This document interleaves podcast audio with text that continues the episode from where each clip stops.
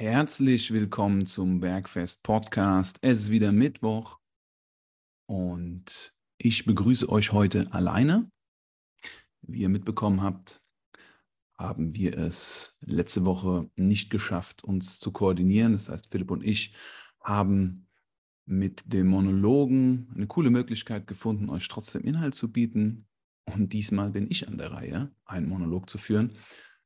Ein Monolog, der der zweite Teil zum Trainingsparameter Tempo ist. Um was wird es heute gehen? Ich werde kurz die Definition von Tempo aufgreifen, die Philipp auch ähm, letzte Woche schon geliefert hat, etwas detaillierter. Ähm, danach werden wir uns in die Praxis begeben und einige Beispiele von Tempo in der Praxis kennenlernen. Und danach schließe ich das Ganze mit einem Fazit ab. Also es wird spannend, es ist ein interessanter Trainingsparameter und ich freue mich äh, darauf, heute mit euch darüber zu sprechen. Vorneweg ist zu sagen, dass in meiner Arbeit das Tempo einer der wichtigsten Trainingsparameter ist. In meinen Augen hat Tempo eine große Auswirkung auf den Trainingseffekt. Und das werden wir jetzt in den nächsten Minuten kennenlernen.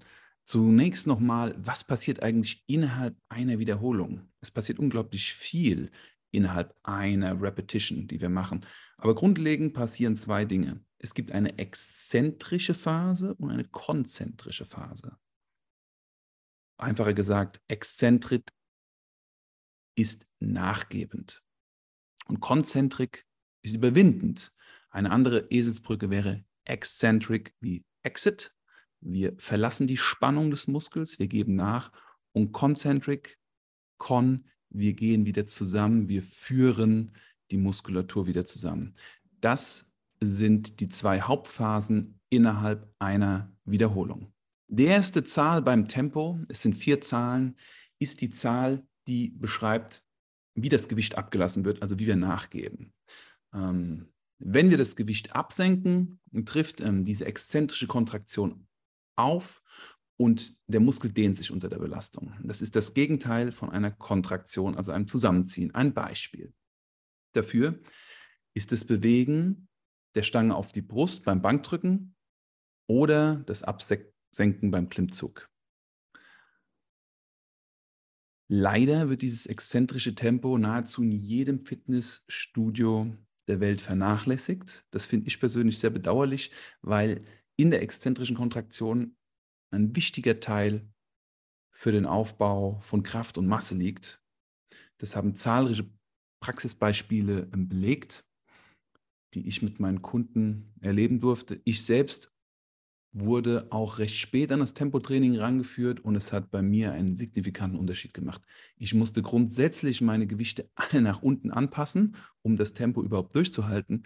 Aber es hat im Sinne der muskulären Entwicklung und der Bewegungsqualität unglaubliche Sprünge nach vorne gegeben, was im Nachhinein jetzt zu einem viel saubereren Krafttraining führt. Die zweite Zahl, die Pause nach dem Absenken des Gewichts, diese Pause tritt zwischen den exzentrisch, also der nachgebenden Phase, und der konzentrisch überwindenden Phase einer Wiederholung auf. Wir kommen wieder zurück zum Bankdrücken. Das ist der Punkt, an dem die Stange die Brust berührt. Meist ist dieser Punkt mechanisch unvorteilhaft. Er ist schwer zu kontrollieren und kann zum Nachteil in der Kraftentwicklung werden. Die dritte Zahl beschreibt das Überwinden des Gewichts. Die konzentrische Kontraktion tritt auf, wenn sich ein Muskel verkürzt. Also beim Bankdrücken, wenn wir die Stange wegdrücken oder beim Klimmzug, wenn wir uns nach oben ziehen. Und zum Schluss kommt die vierte Zahl. Das ist die Pause, nachdem das Gewicht überwunden wurde. Es ist der Punkt, der am Ende der konzentrischen Kontraktion auftritt wie wenn man die Ellenbogen am obersten Punkt des Bankdrückens komplett durchstreckt oder beim Klimmzug idealerweise mit dem Kinn über die Stange, mit der Brust an den Händen oben in der Bewegung angekommen ist. Ich würde jetzt gerne zu einem Beispiel kommen, was es sehr klar greifbar macht, was Tempo für eine Auswirkung hat, am Beispiel von 6 plus 6 Kniebeugen. 6 plus 6 Kniebeugen ist ein Template im Programmdesign, in dem wir sechs Kniebeugen machen, in einer bestimmten Art und Weise. Wir nehmen jetzt mal das Beispiel Kniebeugen mit einer Fersenerhöhung, um ein bisschen mehr Spannung aus der hinteren Kette zu bringen und den, die Oberschenkelvorderseite mehr zu belasten. Und kurz danach machen wir sechs Kniebeugen mit flachen Fersen, wo wir mehr auf die Beinrückseite zurückgreifen. Also, 6 plus 6 macht 12. Wir können diese 12 Wiederholungen mit einem 1-0-1 Tempo machen. Ein 1-0-1-0 Tempo sind 24 Sekunden Time under Tension, wie das Philipp schon in der letzten Folge erklärt hat. Und 12 Wiederholungen mit einem 4-0-1-0 Tempo sind insgesamt 60 Sekunden, also eine Minute Time under Tension. Der Unterschied im Trainingseffekt zwischen einem Satz, der 24 Sekunden dauert, und einem Satz, der 60 Sekunden dauert, ist unglaublich groß. Und aus diesem Grund muss das Tempo in jedem Trainingsprogramm ja, vorgeschrieben, berücksichtigt, standardisiert sein, um den beabsichtigten Trainingseffekt zu gewährleisten. Das ist der Grund, warum ich zum Beispiel immer ein Tempo herausgebe, ohne detaillierte Tempobeschreibung, damit definiere ich den Trainingseffekt und stelle konstanten Fortschritt sicher. Jetzt würde ich gerne in der Praxis einige Beispiele und Tempi nennen, die wir alle schon beobachtet haben und wir uns fragen, was ist überhaupt der Sinn an der Sache. Und natürlich sind auch einige exotische Beispiele dabei, wo ich euch wirklich herzlich einlade, diese mal auszuprobieren. Ich würde gerne mit der ersten Zahl in der Tempobeschreibung starten. Wie ihr alle wisst, ist das die Zahl, die beschreibt, wie das Gewicht abgelassen wird, also wie wir ähm, dem Gewicht nachgeben. Diese exzentrische Kontrolle ist die Basis der Kraftsteigerung. Ja?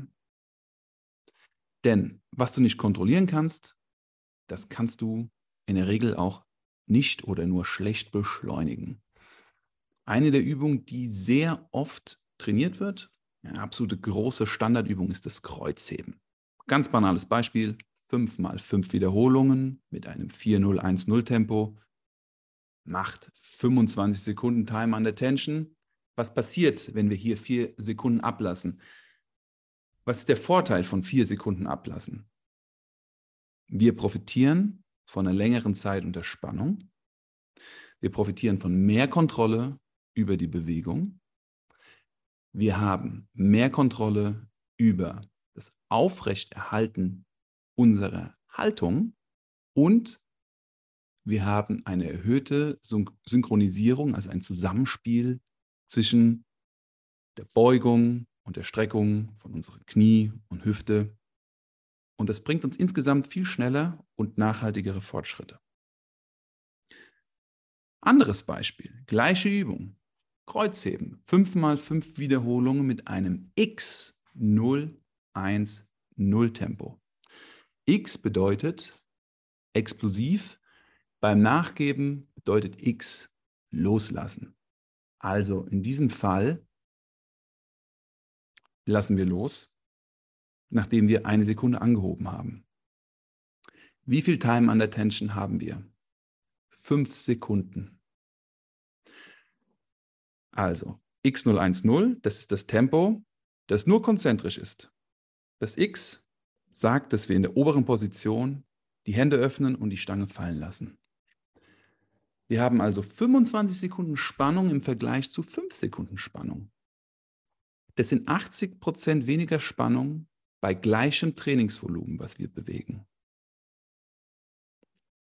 Und diese geringere Anpassungszeit bei gleichbleibendem Volumen verringert die Belastung des unteren und oberen Rückens, was statistisch gesehen die einschränkendste Muskelgruppe beim Kreuzheben ist. Und jeder weiß, wenn er sich mal mit dem Rücken und beim Kreuzheben völlig ausbelastet hat, dass es sieben bis 14 Tage dauert, bis er sich vollständig erholt. Dieses Beispiel soll deutlich machen, wie sehr Tempo bei einer Übung wie Kreuzheben, bei 5x5 im Laufe eurer Trainingshistorie Einfluss haben kann. 80 Prozent weniger Spannung bei gleichem Arbeitsvolumen, was ihr absolviert. Und die zweite Zahl beschreibt ja die Pause nach dem Absenken, also nach dem Nachgeben des Gewichts. Die zweite Zahl ist eine Pause in einer unvorteilhaften Position einer Übung, wie zum Beispiel im untersten Teil des Bankdrücks. Eine Pause in dieser Position erhöht die intramuskuläre Spannung, also die Spannung innerhalb eurer Muskulatur und vermindert den Stretch-Reflex, von dem hat Philipp das letzte Mal schon gesprochen. Ich möchte ein bisschen detaillierter darauf eingehen. Der Stretch-Reflex wird auch oft ähm, myostatischer Reflex genannt. Und es ist eine vorprogrammierte Reaktion unseres Körpers auf eine Dehnung des Muskels. So ein bisschen das ABS unseres Muskels ist eine Schutzfunktion, die den Muskel davor schützt, dass er sich schädigt. Der Stretch-Reflex unterstützt aber auch immer wieder den Start der konzentrischen Kontraktion, also der überwindenden Kontraktion. Ihr könnt euch das in der Praxis so vorstellen, das ist der Grund, warum es für euch einfacher ist, bei einem Squat, einer Kniebeuge, den unteren Umkehrpunkt mit einem Bounce zu überwinden. Also ihr geht schnell rein und bounce wieder hoch. Da nutzt ihr den Stretch-Reflex. Ja. Dieser ist in Maximalbelastung im Wettkampf von Vorteil und entscheidend, doch im Training bin ich der Meinung, sollte der Fokus immer auf dem schwächsten Glied im System liegen. Denn wir sind nur so stark, wie das schwächste Glied innerhalb der Kette der Bewegung. Und das ist bei vielen immer der Umkehrpunkt der Bewegung. Desto kontrollierter dieser ist, desto stärker ist dann die Zielbewegung. Was für ein Beispiel gibt es also in der Praxis für eine Pause in der untersten Position? Dimitri Klokov, russischer Gewichtsheber, ist unter anderem durch den Klokov Squat bekannt. Der Klokov Squat hat ein Tempo von 7, 6, 1, 0. Das heißt, sieben Sekunden nachgeben, sechs Sekunden unten in der Hocke pausieren, eine Sekunde überwinden und dann ist das auch schon fertig. Eine Wiederholung wird hier gemacht in einem Satz. Das Ganze gibt zwei Vorteile. Diese Pause an der untersten Position reduziert den Stretch-Reflex und zwingt uns zu mehr Kontrolle und zur mh, mm, höheren Ansteuerung, also Rekrutierung von Muskelfasern. Wie beeinflusst die Pause diesen Reflex? Ihr müsst euch vorstellen, wenn ihr eine Sekunde in so einer untersten Position seid, dann ist dieser Stretch-Reflex schon um circa die Hälfte unwirksam. Bei zwei Sekunden, da kommen wir an die 80 bis 90 Prozent. Und wenn ihr drei Sekunden unten seid, dann habt ihr den Stretch-Reflex in der Regel zu 100 Prozent neutralisiert je nach Trainingsstatus kann das Ganze auch abweichen. Desto trainierter wir sind, und wir gehen davon aus, dass Gewichtheber sehr trainiert sind. Dimitri Klokov war und ist immer noch sehr fit. Er hat sechs Sekunden unten pausiert, damit er nichts von seinem Stretch-Reflex hat. Zweitens macht eine Pause an der untersten Position dann Sinn, wenn wir die Haltung optimieren wollen bei Übungen wenn wir mit optimaler Haltung trainieren wollen.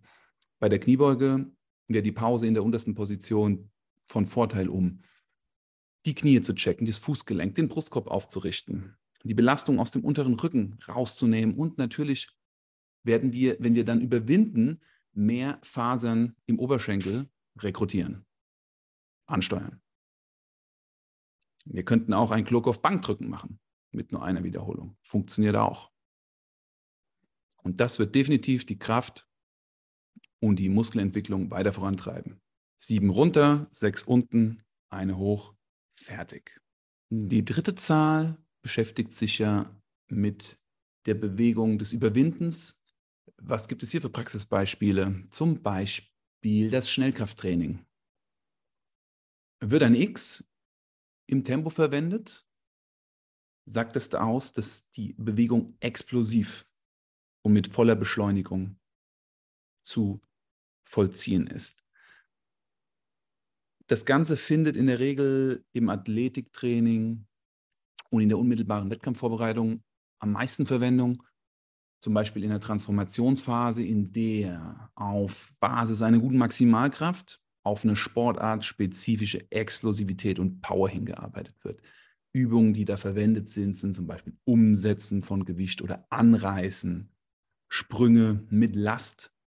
Und in der Regel verwenden wir hier 20 Prozent unseres einer Repetition Maxims, um die jeweilige Übung zu absolvieren. Also wenn jemand 100 Kilo einer Max Kniebeugen hat, würde er 20 Kilo nehmen und damit zum Beispiel Squat Jumps machen. Also runter, schnell umschalten, explosiv nach oben. Das ist ein Beispiel aus der Praxis, da ein Tempo auch mit einem X gekennzeichnet werden kann. Die vierte Zahl, die Pause, nachdem das Gewicht überwunden worden ist, das sind ähm, ja, Pausen in dieser vorteilhaften Position erhöhen ebenfalls die Rekrutierung von schnellkräftigen Muskelfasern. Ähm, schnellkräftige Muskelfasern sind die Muskelfasern, die die größten Zuwächse in Kraft und Explosivität haben. Beispiel aus dem Kampfsport Klimmzüge mit bis zu fünf Sekunden Pause oben. Ja, machst eine Wiederholung und bist oben fünf Sekunden in der Spannung. Oder Nackendrücken mit zwei Sekunden Pause an der Spitze in der Überkopfposition. Das ist das Beispiel aus der Praxis an eben diesen ähm, vier Beispielen. Gewicht nachgeben mit Kreuzheben, 25 Sekunden versus 5 Sekunden Belastung. Äh, das Beispiel die Pause nach dem Absenken mit dem Klokov Squat und der Reduktion des Dehnungsreflexes die dritte Zahl, das Beispiel mit dem Schnellkrafttraining, explosiven Überwindung von Last und die vierte Zahl, die Pause nach dem Überwinden für eine größere Rekrutierung von Fasern. Abschließend finde ich es erwähnenswert zu sagen, dass von allen Belastungsparametern, die wir manipulieren und beeinflussen können, um ein Krafttrainingsprogramm zu entwerfen, das Tempo noch immer sehr unterschätzt und vernachlässigt wird?